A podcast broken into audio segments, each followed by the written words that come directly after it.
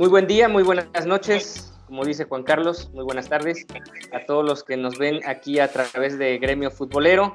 Estamos arrancando una emisión más de este programa donde debatimos un poco sobre el mundo del fútbol. Esta es la emisión número 10 y eh, hablaremos sobre distintos temas. Eh, recuerden que nos pueden escuchar también la repetición en Spotify, Anchor FM, Google Podcast y Radio Public. Eh, también pueden seguir nuestras cuentas de Facebook eh, y también en Instagram como arroba nd. Perdón, estoy dando otra, otra plataforma, arroba deportivo gremio. Y ahí pueden darnos sus comentarios, dudas y sugerencias. Eh, ha sido una fecha FIFA importante la que se ha vivido en, este, en estos últimos días. Entonces vamos a empezar analizando esa parte del, del torneo eh, eliminatorio, sobre todo de la CONCACAF. Y ya nos meteremos de lleno en lo que será el Mundial de Clubes para los Rayados de Monterrey, que están a días de debutar en, los Emiratos Árabes Unidos, además del tema de la fecha 4 y la Liga MX. en esta ocasión saludo a mis compañeros, Álvaro Vázquez. ¿Cómo te encuentras, Álvaro?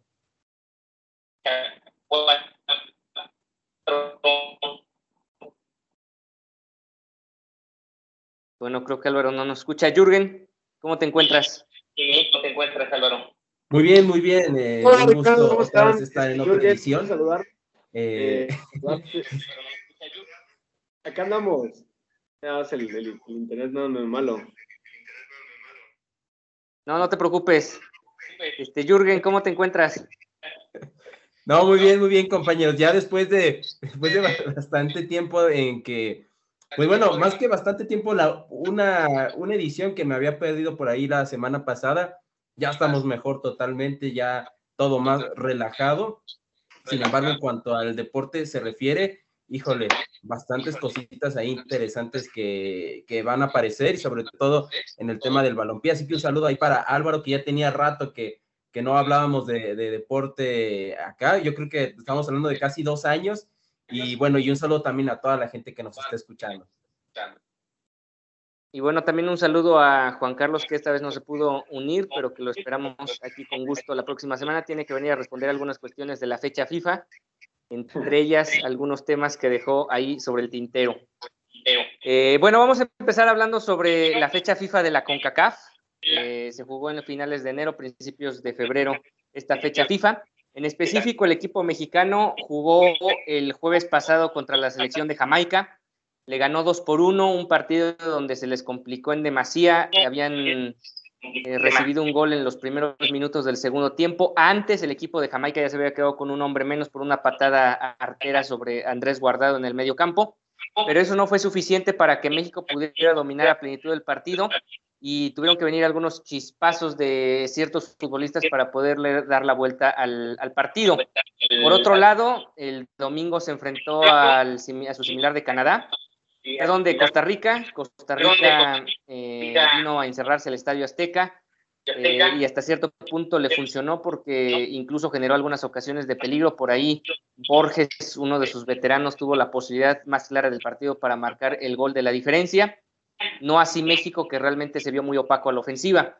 Y finalmente, el día de ayer, miércoles, perdón, no, 2 de febrero, el equipo mexicano enfrentó a Panamá en un duelo que terminó siendo muy crucial en el estricto sentido de que en caso de no haber conseguido el triunfo como finalmente se, se logró, México estaría en la zona de reclasificación, o más bien muy cercano a la zona de reclasificación e incluso de la eliminación, con las victorias que tuvo el equipo de Costa Rica en los últimos dos partidos, bueno, tres, de los dos partidos ganó contra Panamá en casa, luego fue, también visitó Kingston y también sacó los tres puntos, además del empate con México. Eh, regresando al tema de la selección mexicana, jugaron un partido que también se vio bastante complicado, sobre todo en la primera mitad, donde casi no generaron peligro frente al arco de los panameños. Y fue hasta el segundo tiempo con una jugada polémica. Ya me dirán si lo ven como penal o no, aquella jugada sobre el Diego Laines. Y México termina sacando los tres puntos vía la pena máxima con gol de Raúl Jiménez, que es un especialista en este tipo de situaciones. Eh, quisiera empezar preguntando sobre cómo vieron en general el tema de México en estos tres partidos. Álvaro. Bueno, básicamente eh, la selección mexicana otra vez dio mucho de qué hablar. Yo quiero hablar específicamente de lo que sucedió el día de ayer, otra vez en el Estadio Azteca. Demostró ser porque está peleando por la clasificación directa del Mundial no ha caído la, presión. Eh, creo que el resultado es muy benéfico para México. La verdad, eh, si uno analiza el partido, los 90 minutos, a pesar de las llegadas, no se ve por dónde México pierde a veces este espíritu, tiene una desconfianza tremenda, incluso en la saga defensiva, los corners, lo, lo veías. Obviamente también es partícipe de que Panamá se va a encerrar. Eh, por momentos, específicamente cuando ya ve eh, cerca el minuto 90, ya el equipo panameño ve que es una muy buena posibilidad quedarse con el 0-0. Y bueno, pues a raíz de, dos jugadas claras, una que fue al bar, que fue un gol anulado, completamente el balón salió, y eh, esta jugada polémica de Diego Laines, para mí personalmente no es penal, es un invento que se hace completamente el árbitro, que ni siquiera van al bar. No sé, es interesante porque el bar sí entró en la jugada para revisar si sí había salido o no el balón en, el primer gol eh, anulado de Raúl Jiménez. Eh, pero no entró, al parecer fue una, una revisión express que dijeron, no, pues confiamos en el colegiado, lo que marcó abajo y pues para adelante. Evidentemente sabían que cuando, cuando tienes un tirador como Raúl Jiménez, que es muy extraño, casi nunca falla, eh, básicamente le estabas ya dando el partido aparte. México. Ya obviamente con la presión abajo, eh, ya con el gol que, necesitaba, pues se fue, se fue aclarando eh, el partido para México y sin duda alguna creo que, que México con sus carencias, con lo que tiene, con sus nombres, terminó sacando el partido. Em, y son contrastes de las tres, de los tres partidos, son contrastes lo que vimos contra Jamaica, lo que vimos contra Costa Rica y lo que se vio ayer contra, contra Panamá. Yo no veo eh, una sinergia entre estos tres partidos y pues no lo sé, es, es, es, increíble. Fue, creo que fueron em, eh, siete puntos que fácilmente no los merecía México completamente. Jürgen. Bueno, yo con respecto a este juego, ¿no? Eh, este último juego, bueno, hay que empezar a decir que no, y digo, no, no es como que voy a decir el, el hilo negro. el equipo mexicano evidentemente no jugó bien ninguno de los tres juegos. Yo por ahí pensaba que se podían ganar de estos tres, estos tres juegos, perdón, podías terminar eh, obteniendo unos eh, siete puntos. Y no, no, esa no fue la verdad, ¿no? Terminaste consiguiendo cinco. Y, y que digo, tampoco está mal, pero sí esperaba más de la escuadra mexicana, evidentemente. Em, destacando lo que se debe destacar también del partido de Panamá, eh, hasta cierto punto, es que Barton, ¿no? Este licenciado en química que es, eh, pues que es el, fue el colegiado central de este, de este cotejo, tuvo decisiones bastante comprometidas, ¿eh? Si bien es para el debate si fue penal o no ese último que le terminan haciendo a, a, Diego Laines, hay que mencionar que por ahí también no marcó una mano en uno de los servicios del equipo mexicano, en donde le da completamente ahí, eh, le pega justamente ahí a, esa parte del cuerpo donde tenía que ser marcada esa sanción y hubiéramos estado hablando de un penal. Eh, definitivamente el arbitraje creo que no ayudó mucho, no ayudó mucho. Eh, Panamá no fue encerrarse, ¿eh? Panamá, desde mi punto de vista, no, no fue encerrarse en ciertos lapsos, por ejemplo, sobre todo en el segundo tiempo, ¿no? Eh, destacar los últimos 30, eh, 25 minutos del segundo tiempo. No es que lo haya dominado Panamá, pero sí trató de hacer algunas jugadas y de hecho que inclusive por ahí algunos números que nos lance el juego, eh, destacar, ¿no? Que por ejemplo en posesión, México tuvo la mayor posesión con un 55% y Panamá con un 45%. Digo, no, si tú ves estos números, no, no, no es como que México haya monopolizado en ese aspecto el balón, ¿no?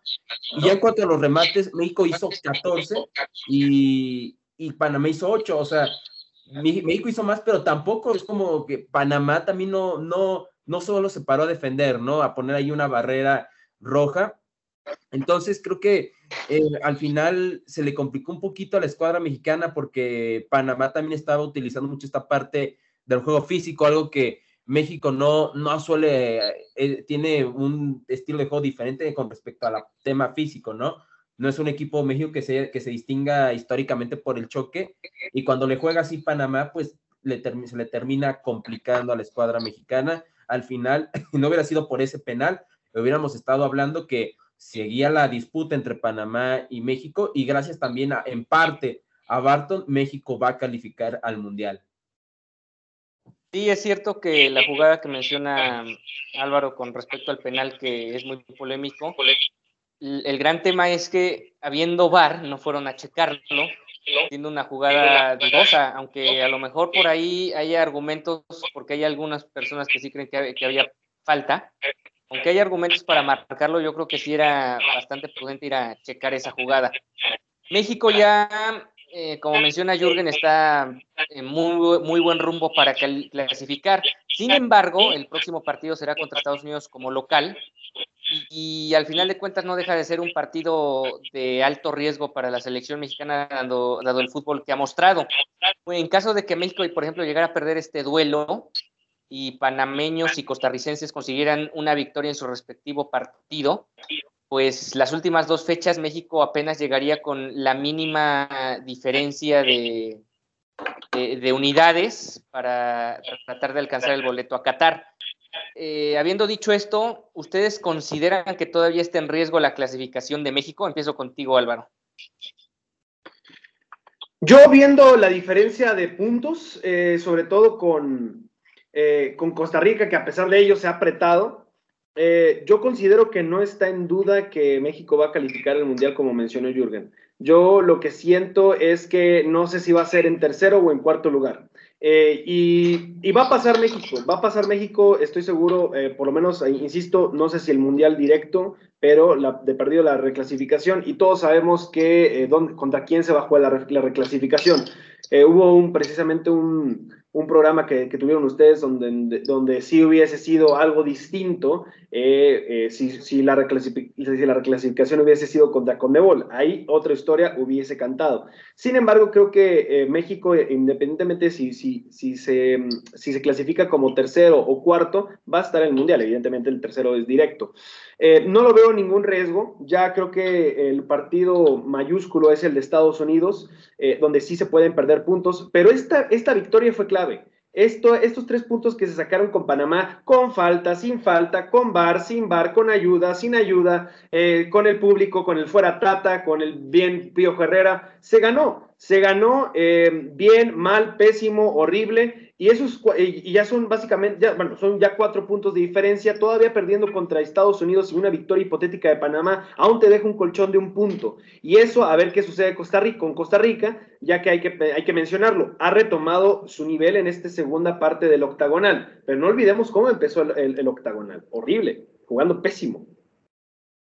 Sí, y aquí es donde además de repetir la pregunta Jürgen de si cree que todo está en riesgo la clasificación, aunque ya mencionó que ve a México en la Copa del Mundo, también quisiera que sumaras a tu comentario qué pasó con Jamaica, que me dijiste que iba a quedar arriba de Costa Rica, y resulta que ya está muy lejos siquiera de esa posibilidad. Ya te habías tardado, Ricardo, te tardaste en hacer esa pregunta. Eh, pues bueno, ¿Qué es lo que pasó con Jamaica? Perdón?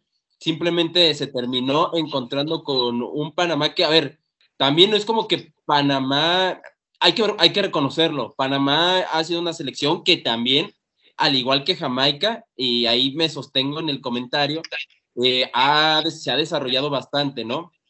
Bueno, comentábamos también eh, antes de esta final, de esta última final de Copa de Oro, eh, hay que ver qué equipo había llegado. Si uno ve qué equipo llegó a, las últimas dos finales de Copa de Oro, va a encontrar ahí a los Reggae Boys en esas finales. Y bueno, esta vez Jamaica, como le ha pasado a muchos equipos de CONCACAF, de hecho, me da la impresión que es una tendencia de CONCACAF. México no es el único que no la está pasando bien, no es el único que no está en su, en su buen momento, en su prime, en cuanto a nivel de juego eh, en CONCACAF. Ahí está el tema de eh, del mismo Costa Rica, por ejemplo, está el tema de Honduras, está el tema de, aquí, ¿quién más? El mismo, bueno, Estados Unidos lo veo en una, es una selección que creo que su momento va a ser ya cuando los jugadores eh, cumplan ya por ahí el promedio de edad entre 25, 28 años, que ya es para el siguiente ciclo rumbo a, si mal no recuerdo, Norteamérica. Eh, creo que ahí es donde vamos a ver ya eh, la plenitud de los jugadores norteamericanos, pero de ahí en fuera, México, y también México lo incluyo, no son selecciones que están en su buen momento. Desafortunadamente, pues Jamaica me lo, me lo vino a demostrar. Eh, que ojo, eh, estuvo cerca también de complicarle la situación a México en, el Azteca. Por ahí hubo una expulsión que lo terminó evitando. Después fue contra un equipo de Panamá que, que no está jugando, pues mira, no está jugando a, con respecto a lo que hemos visto con, con otras selecciones de Panamá, no está jugando mal, ahí está, le está compitiendo a México el, octagonal y, bueno, terminó Jamaica eh, perdiendo. La verdad es que no me esperaba también una derrota de local contra Costa Rica, así que bueno, me terminaron quedando mal los jamaicanos porque yo pensé que, y se veía, ¿eh? ante un Costa Rica, por ejemplo, y ante un, y ante un México que no está en su momento, no podía ver que Jamaica hubiera podido sacar otros puntos. Al final, bueno, me decepcionaron los Reggae Boys y otra vez nos vamos a quedar sin un mundial sin Jamaica. Bueno, pues ya concluyó esta fecha FIFA, quedan tres partidos en la CONCACAF. En África se van a jugar ya las series finales también en marzo. En Asia también ya se fueron definiendo casi todos los boletos. Y en Conmebol también queda dos boletos y medio, que prácticamente uno ya será de Ecuador. Los otros dos estarán en disputa entre Perú, Uruguay y Chile principalmente, porque creo que Colombia ya se quedó atrás. ¿Qué quieren destacar de esta última fecha FIFA? Álvaro. Yo, eh, yo básicamente ahí con el permiso de Jürgen, eh, creo que tocó, eh, bueno, muchos temas, ¿no? Pero sin duda alguna, lo que me sorprende es Honduras. O sea, Honduras, yo jamás creí que, hasta esta fase, hasta este momento de la eliminatoria de, de CONCACAF, no haya ganado un solo partido. Y me sorprende porque, pues, hace cuatro años fue y se plantó a Australia en la, en la, reclasificación, efectivamente perdió y perdió no por un amplio margen, por dos goles. Me sorprende Honduras porque eh, no, sé dónde quedó esta garra, esta garra que se les tradicionalmente se les veía no solamente cuando visitaban México, sino cuando visitaban Estados Unidos, Canadá. Ya vimos lo que sucedió el día de ayer, que los congelaron, literalmente los congelaron, pero ya estaban congelados mentalmente. Y, creo yo que Honduras eh, ha, caído eh, en su nivel precisamente por, pues por, muchos factores, entre, entre, ellos, evidentemente, su liga, pero la exportación ha, ido decayendo y se ha ido eh, más que nada destinando o como principal destino la MLS. ¿Qué le pasa a Honduras que yo veo un símil con México? Sigue dependiendo de sus figuras de hace mucho tiempo. Claro, guardando las proporciones, evidentemente. Lo mismo sucede con Costa Rica, que por ello sigue todavía alineando a, jugadores que pues brillaron eh, y fascinaron al mundo en el Mundial de 2014 pero eh, dónde está el cambio generacional. Ahí hay que aprenderle, por ejemplo, a la selección canadiense. Sí, fíjate que ahorita que mencionas eso me acordaste, y eso y es algo que, que la otra vez estaba observando de las selecciones de CONCACAF, por ejemplo, de Costa Rica, ¿no? Todavía ves alineado a Borges. Borges está desde, desde aquel, desde el 2011, que yo me acuerde, ya estaba en, las eliminatorias eh, mundialistas el mismo Brian Ruiz, ahí sigue siendo la figura, ¿no? De, ese equipo. Eh, de repente ahí a, a Sofeifa, de repente ahí lo, lo, convocan, o sea, son... Y también pasa con México, ¿eh? Con México es muy parecido, eh, muy diferente, ¿no? A, lo que sucede con las selecciones de Canadá y Estados Unidos específicamente, ¿no? Donde falta ese cambio generacional, que lo veo, que bueno, en México lo veo, va más lento, pero aún así vemos esta tendencia que siguen ahí los veteranos. Y bueno, y rápidamente lo que me gustaría destacar eh, eh, dentro de estas eliminatorias es, son dos cosas en Conmebol. Una, Ecuador, ¿no? Yo ahí bien lo dije que este Ecuador iba a llegar clasificado y ya está casi, casi ya está clasificado. Eh, creo que va a faltar, va, tienen que pasar muchas cosas para el equipo, que el equipo de Ecuador no, no clasifique. Eh, tendrán que ponerse el pie solitos eh, de verdad. Y dos, Colombia, ¿no? Yo no esperaba que Colombia no estuviera ni siquiera en reclasificación. Para mí se me hace eh, quizá en el top 3 en Conmebol al mejor plantel. Tiene un equipazo el equipo colombiano, ahí los, los parceros. Y, y, ahora están en el lugar 7, están en el lugar 7, están completamente fuera. Y también hay que mencionarlo, ¿eh? Uruguay. Uruguay estaba, hasta antes de estas eliminatorias, Uruguay también estaba fuera, por ahí está entre el lugar 6 y 7 y ahora, señoras y señores, lo estamos viendo en la reclasificación de Conmebol. Prácticamente eh, parece que hasta enrocaron eh, el equipo uruguayo y el colombiano. Increíble lo, que ha pasado en Conmebol de muchas emociones y, bueno, aplaudir lo que ha pasado con el equipo ecuatoriano.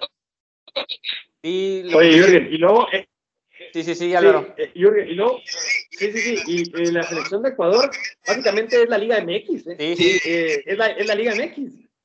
Sí, sí, sí, increíble, increíble, eh, y bueno, eso hay, hay que, digamos que es una medallita más, ¿no? Para la Liga MX, para eh, en general lo que ha pasado en el balompié mexicano, que al menos está aportando con algo la, la Liga Mexicana, ¿no? Y ahí están, justamente con los ecuatorianos que están en un tercer lugar ya casi, casi seguro. Sí, y con respecto a lo que mencionas de Uruguay, pues ya esperaremos a la próxima fecha FIFA para que Juan Carlos nos explique por qué Diego Alonso sí está funcionando. La otra vez dijo que dudaba mucho de él y ahora Diego Alonso llegó, ganó dos partidos. Es cierto, le ganó a ciertos rivales que ya estaban prácticamente eliminados, pero igual había que ganar los partidos. Por ejemplo, hay otras selecciones que en sus propias eliminatorias no han podido ganar ese tipo de encuentros. Yo nada más para cerrar este tema, eh, lo de Canadá obviamente es sobresaliente, aunque hay que decirlo, no porque tengas una eliminatoria sobresaliente es garantía de que vas a tener una Copa del Mundo. Y el mejor ejemplo puede ser Bélgica. Bélgica tal vez clasificó mucho mejor que muchos europeos a este mundial y a mundiales pasados, y no me van a decir que ahorita es la favorita número uno al campeonato. Puede ser uno de los equipos que llegue a semifinales, que elimine a una potencia, pero no creo que la tengamos como la máxima favorita al título. Entonces, por ahí también hay que ver cómo Canadá absorbe esta situación ya en la Copa del Mundo.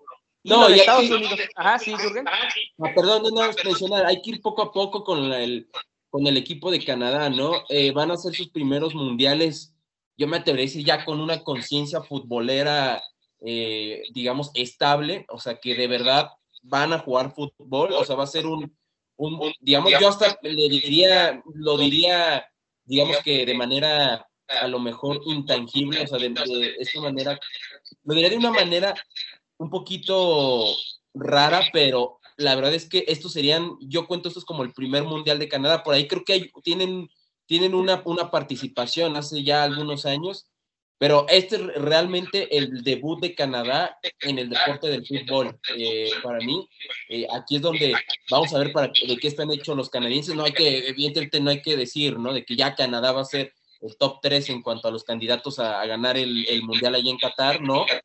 Pero es una Canadá eh, que va, va bien encaminada. Y yo insisto que el tema de Estados Unidos y Canadá, vamos muy probablemente a ver su pico, su prime de estos dos equipos ya no en este ciclo mundialista, sino en el que viene. Ahí creo que es donde sí vamos a ver ya un Estados Unidos y un Canadá más fuertes, que sí, le, sí podrían dar sorpresas y, ¿por qué no? Podrían derrotar a ciertas potencias mundiales, ¿no? En el fútbol, pero eh, con Canadá yo creo que hay que ir poco a poco. Lo verdad es que es aplausible ¿eh? lo que están haciendo de, llevarse la eliminatoria. Y eso también yo lo comentaba en la última edición en la que estuve por ahí, que pues que Canadá, México, ya, eso, y eso seguro, ¿eh? México no va a ganar, se tiene que olvidar ya de ganar el hexagonal, más bien tiene que clasificar como quiera. Eh, ese iba con Estados Unidos porque tiene la misma cantidad de puntos que México, ¿eh? Y si pierde contra México en, en, el primer partido de marzo, también se complica la clasificación de Estados Unidos. Así que lo de Estados Unidos hay que también ponerlo en lupa. Es partido de seis puntos, como dices porque eh, Estados Unidos no ha mostrado un fútbol convincente. Le ganó El Salvador, fue a Canadá y perdió, o sea, la verdad se vio mal contra Canadá. Y ahora contra Honduras realmente sacan el partido muy en parte por lo que mencionó Álvaro, porque congelaron literalmente a los hondureños, pero no sé si en otro tipo de circunstancias Estados Unidos hubiera ganado tan fácil ese duelo. Entonces, ojo con Estados Unidos porque tampoco está jugando tan bien y se le puede complicar la clasificación si México le gana en el Azteca en el primer partido de marzo. Ya veremos qué, ocurre ya más adelante. Y ahora sí, pasando a otro tema, la pandilla del Monterrey debutará en el torneo de la edición 2022 ante el Al-Ali, campeón de África, esto dentro del Mundial de Clubes y buscará convertirse en el convertirse en el campeón de la CONCACAF, de la Liga de Campeones, los Rayados, quienes se ganaron su derecho a participar venciendo a las Águilas del América en aquella final. En el llamado Mundialito, el conjunto de Monterrey deberá debutar ante el Al-Ali de Egipto, monarca de la Confederación Africana de Fútbol. Será este sábado 5 de febrero en el estadio Al Nayan de Abu Dhabi, a las 10.30 horas tiempo de la Ciudad de México, tiempo del centro del país. Y la pandilla buscará empezar esta participación en el certamen de la FIFA ante el campeón egipcio, que muchas veces se menosprecia este tipo de partidos. Siempre se está hablando del partido de semifinales, que no sé qué tanto, pero luego hay equipos mexicanos que no avanzan de este duelo. Bueno, para ustedes, ¿cuál va a ser el alcance de estos rayados en la competición internacional? Empiezo contigo, Yuri. Mira, sinceramente, a como he visto estos rayados, sé que no los he visto tampoco jugando bien. Eh, digo, no, y no lo podrá decir Juan Carlos, ¿no? El mismo Álvaro que está por allá en tierras, en tierras regias, tierras norestes, donde también, o sea, ha recibido críticas eh, el Vasco, ha recibido de todo. Eh, su mayor logro que ha conseguido hasta ahora lo trajo acá, ¿no? Precisamente. Y yo por lo que, a como veo este equipo de Rayados, yo lo veo llegando quizá a semifinales, ¿no? Derrotando al Al-Ali, sí, veo eso. Pero por ahí, nada, recuérdenme si es contra Palmeiras o contra el Chelsea. Palmeiras. Sí, es contra Palmeiras. Mira, si es contra Conmebol, sí, sí veo posibilidad.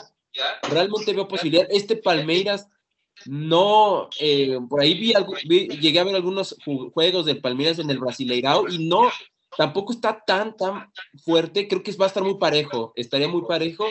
Eh, creo que sí hay posibilidad, no posibilidad, ¿no? Al equipo de Rayados, pero muy pocas. O sea, creo que lo más probable es que lo termine por ahí perdiendo en tiempos extras, probablemente el equipo de Rayados.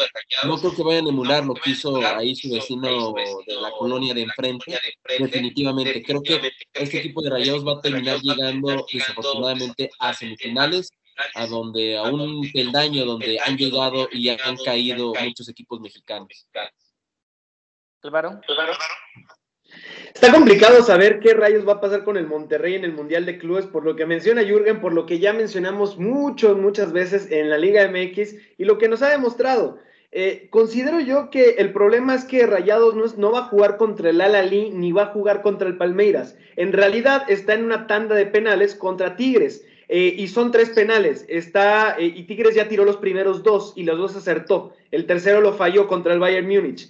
Ahora viene el, momento del Monterrey, el momento de demostrar y de seguir el mismo camino y de demostrar, porque tiene el mismo camino, incluso va, a enfrentar al mismo rival si es que llega a semifinales. Eh, entonces, el, lugar está ahí para el Monterrey. Eh, el problema es eso, la psicología. Y cuando la psicología, eh, y cuando, como lo sabemos perfectamente, tirar segundos en penales es complicado porque tienes que empatar, tienes que intentar emular lo que hizo el otro equipo.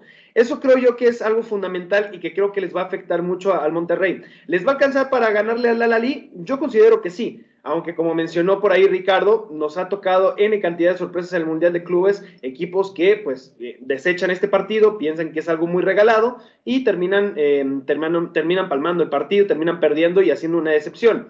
Em, considero que igual que Jürgen, creo que las semifinales... Eh, ahí es donde va a estar muy bueno. No me atrevo a dar un pronóstico, pero como aquí les encanta el morbo, yo creo que sí, el Monterrey sí, sí le gana a Palmeiras Em, y, se enfrentará entonces al, Chelsea. Pues ya veremos qué acontece con el Monterrey. Algo que hay que sumar a toda esta incógnita de cómo le puede ir al equipo es el tema de la cantidad de seleccionados que en este momento están viajando rumbo a los Emiratos Árabes Unidos y no se sabe en qué condiciones van a estar para disputar los duelos. De hecho, se habla que, por ejemplo, el pico Joe Campbell no va a llegar a tiempo debido a que jugó en Kingston ayer. No hay conexiones tan fáciles en los vuelos y probablemente llegue solo unas horas antes del partido, por lo cual no creo que Javier Aguirre lo tuviera bien en cuenta. Y si el Monterrey juega como contra los Gallos de Querétaro en el arranque del torneo, pues obviamente van a perder contra el Alali. Si sus individualidades se hacen pesar y mostrar en el terreno de juego, pues también van a tener chances no solo de ganar al Alali, sino al propio Palmeiras, pero bueno, eso ya se verá con el transcurso de los días. Y ya para ir a nuestro penúltimo tema, antes de ir a la quiniela eh, tan polémica que llevamos a cabo aquí cada programa, donde por eso vamos a incluir el Monterrey a la Liga, vayan pensando ese pronóstico. Eh, pues se viene la fecha 4 de la Liga MX, les voy a decir los partidos. El Necaxa recibe al Pachuca, el América recibe al Atlético San Luis, un América que llega urgido de la victoria. Otro que también va a llegar urgido de sacar puntos va a ser el Guadalajara visitando la frontera y al FC Juárez. Tijuana recibe a los Pumas en uno de los duelos más atractivos de la jornada. Eh, ya para el domingo, Querétaro recibe al Puebla, al sorprendente Puebla que anda de líder del campeonato.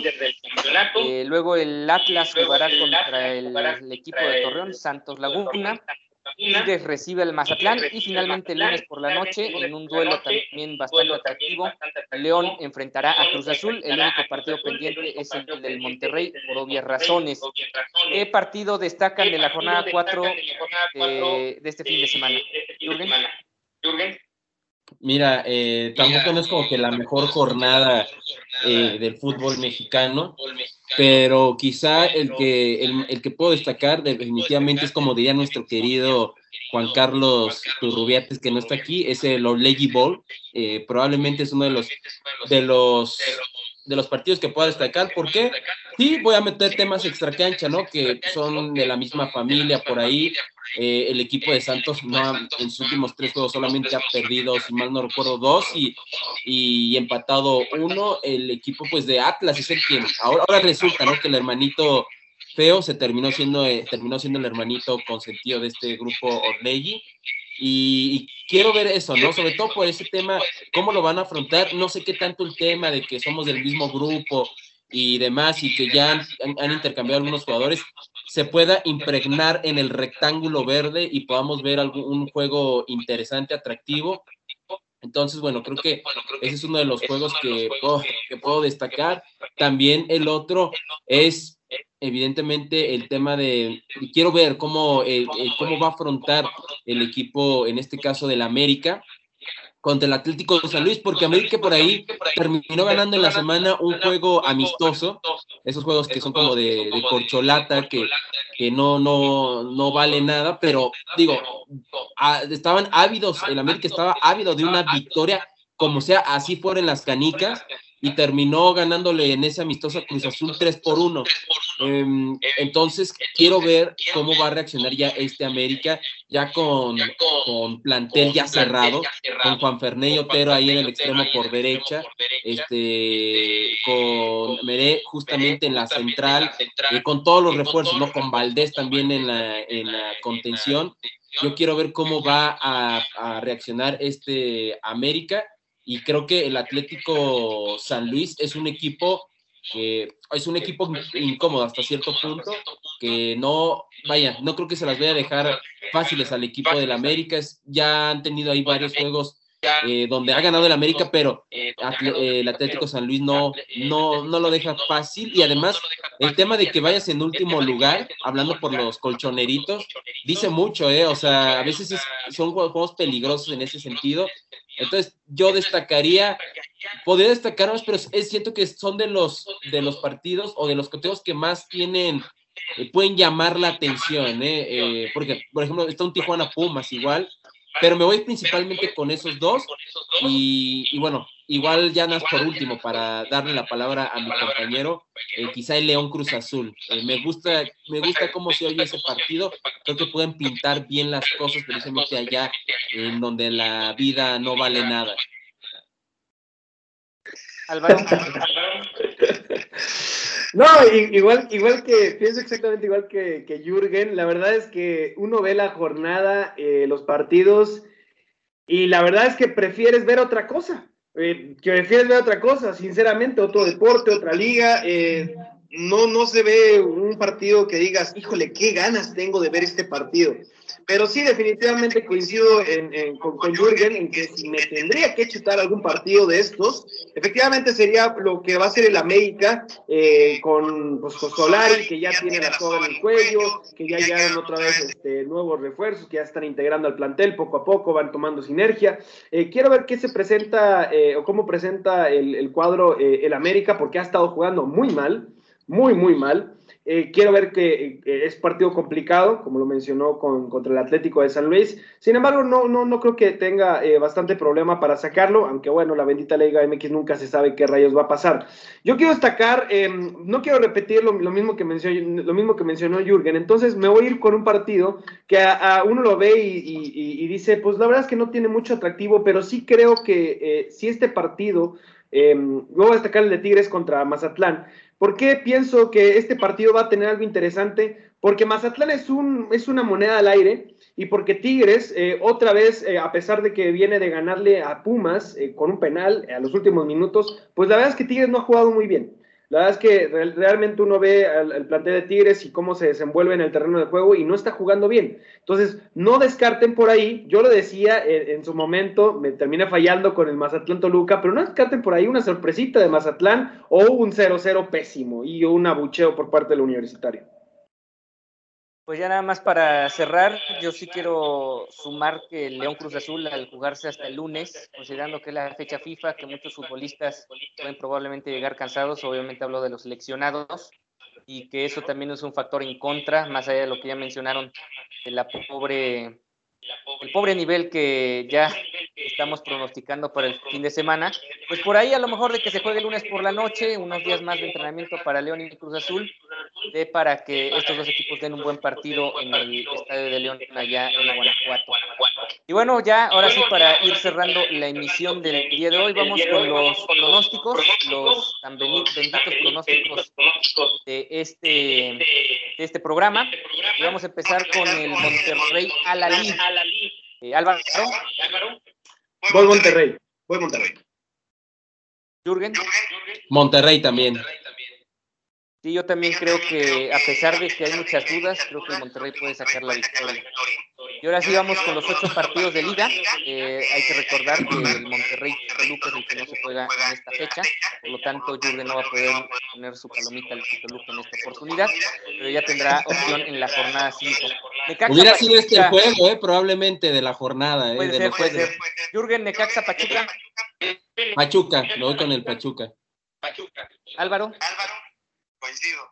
Coincido, me voy con los Tuzos. Bueno, yo le voy a poner empate. Creo que el Pachuca todavía no es un equipo tan regular y es el típico partido donde un equipo de media tabla empata con el local.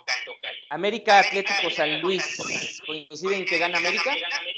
Sí, sí, sí, sí. Digo, así, al menos las dos últimas jornadas, yo decía que el América los tenía que haber ganado y no pasó eso.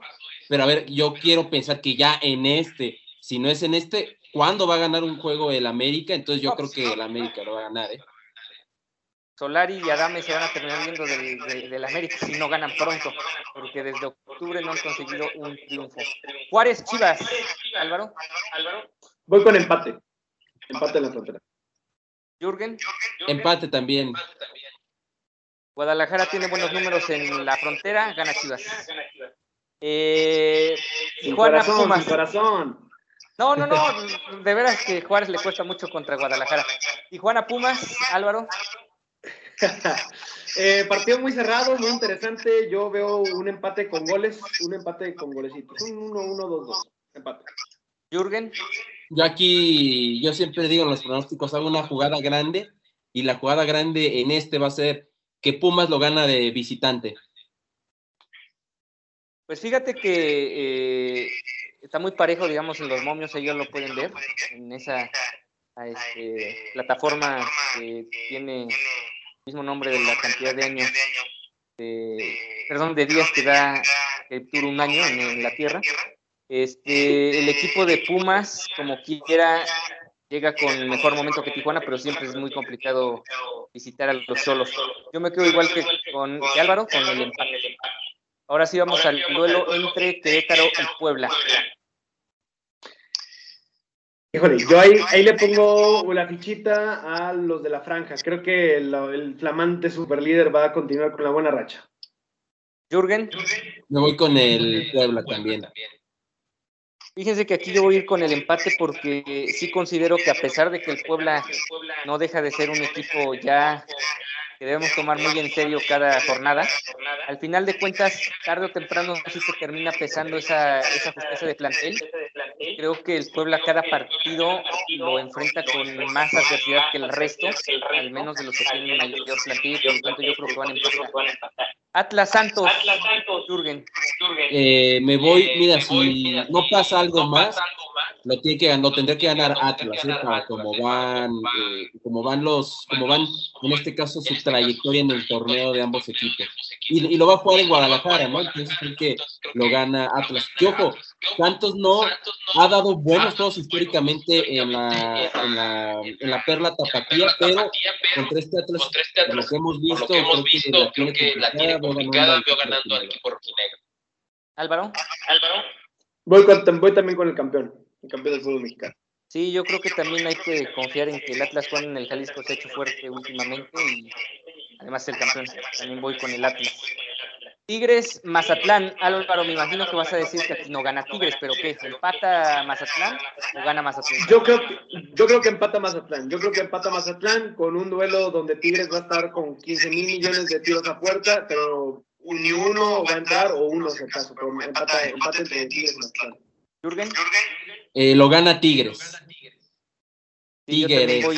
voy, a, la, a, la, favorita porque creo que hay que sumar puntos en la quiniela y ir con Mazatlán en este no, no lo veo tan recomendable. Hay León que ponerle sabor, hay que ponerle sabor. León Cruz Azul, Jürgen. Mira, este es uno de los juegos que yo lo dije al final que podían salir buenas cosas, ¿no? De León Cruz Azul.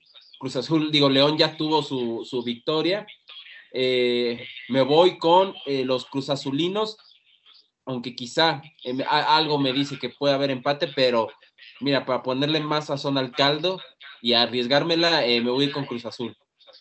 Álvaro. Yo sí creo que hay un empate en el No Camp. Pues, Jürgen, te arriesgaste en este partido. Según los que apuestan su dinero, el duelo de Pumas Tijuana, digamos, le favorece un poco más al visitante. En este caso, Parece que León tendría cargadita la mano. Yo me voy a quedar con León. Por esta parte de que también Cruz Azul no está en su mejor momento. Está lejos de un buen momento. Y el equipo de León suele ser un rival muy difícil cuando juega en su propio estadio. Pues bueno, ahí están los pronósticos de nueve partidos, uno del Mundial de Clubes, el resto de la Liga MX. Y con esto estamos llegando al final de esta emisión de Gremio Futbolero. Nos encontramos nuevamente la próxima semana en la previa, bueno, el análisis de los partidos de la jornada 4 y la previa de la jornada 5. Eso ya lo hablaremos en la onceada emisión de Gremio Futbolero. Un saludo Ricardo Romano Corona, Álvaro, muchas gracias por haber estado en esta emisión. Gracias a ustedes. Un saludo. Un saludo, muchísimas gracias. Y que esté Álvaro más emisiones por acá, eh, que nos visite más de este lado. Y también un gran saludo para nuestro amigo y compañero Juan Carlos, que ya lo tendremos por acá y veremos sus pronósticos. Que anda on fire, eh, anda on fire Juan Carlos. Eh, muchísimas gracias también a los que nos vieron. Sí, exactamente, Juan Carlos lidera de momento la quiniela que mañana ya actualizaremos. Y el invitado también. La del invitado o invitada, porque la semana pasada tuvimos invitada. Por ejemplo, la invitada le pegó al tema ahí de Costa Rica que nadie creía en ellos en el partido contra Panamá y la invitada le pegó a ese duelo. Pues muchas gracias a todos los que nos sintonizaron en, en esta emisión. Estuvimos a través de Instagram Live y pueden seguir la emisión en Spotify, Anchor FM, Google Podcast y Radio Public. Muchas gracias a todos y nos vemos a la próxima.